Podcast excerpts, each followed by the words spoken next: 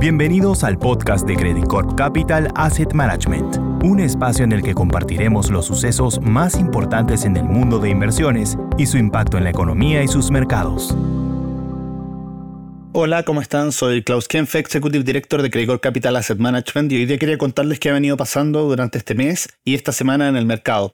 Lo primero contarles que tuvimos datos del PIB de China que sorprendieron al alza. El crecimiento fue en torno al 4,5, 4,6% cuando lo que se esperaba era más en torno al 4%. Esto principalmente por un consumo acelerado. Es difícil ver más allá de los datos de China porque China es bastante oscuro en sus datos, pero esto es claramente una sorpresa al alza.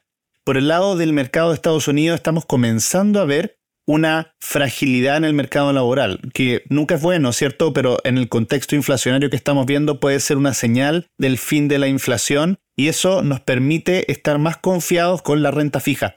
Por otro lado, estamos viendo los resultados de las compañías y si bien algunas compañías como Tesla no han llegado a sus niveles esperados de utilidades, efectivamente la mayor parte de las compañías ha estado llegando y las sorpresas han sido más bien mixtas. No hemos tenido una contundencia hacia arriba como veníamos teniendo antes, en donde todos los trimestres las compañías sorprendían al alza.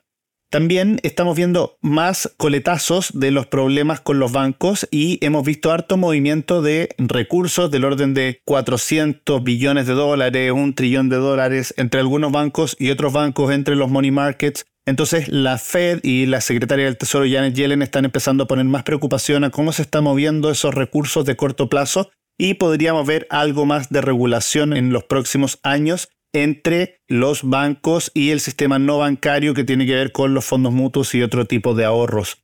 Desde el punto de vista de inversiones, de rentabilidades de los índices, lo que hemos visto es que el Nasdaq sigue siendo lo que mejor ha rentado porque principalmente las empresas tecnológicas que habían caído de manera importante el año pasado han recuperado con la caída de tasas. Si bien las tasas ya no han estado cayendo el último tiempo, sí vimos una caída de tasas desde octubre del año pasado hasta ahora importante, de en torno al 4,4% que estaba en octubre el bono del Tesoro a 10 años de Estados Unidos, a algo más cercano a los 360. Entonces, ese cambio de 80 puntos base o 0,8% ha hecho que estas compañías que habían estado muy alejadas de los inversionistas, a pesar de ser como las más grandes y las más famosas, anduvieron mal el año pasado y hoy día están recuperando. Nosotros no esperamos grandes avances adicionales ahí. También hemos visto el S&P bastante bien en el año, el S&P ya lleva 7,73%, pero superado, ¿cierto?, por lo que es ex Estados Unidos. Los países desarrollados ex Estados Unidos han tenido una rentabilidad de un 12% y los que se han quedado un poco más atrás han sido principalmente los países emergentes, liderados o arrastrados a la baja por China, a pesar de que nosotros tenemos bastante confianza de que los mejores números que van a salir van a permitir de alguna forma que países emergentes retome la senda durante el próximo semestre.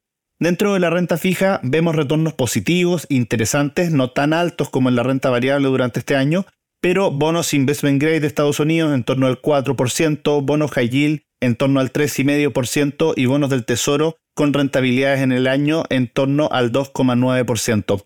Eso era lo que tenía para contarles por hoy. Nos vemos la próxima semana. Que esté muy bien. Credit Corp Capital Asset Management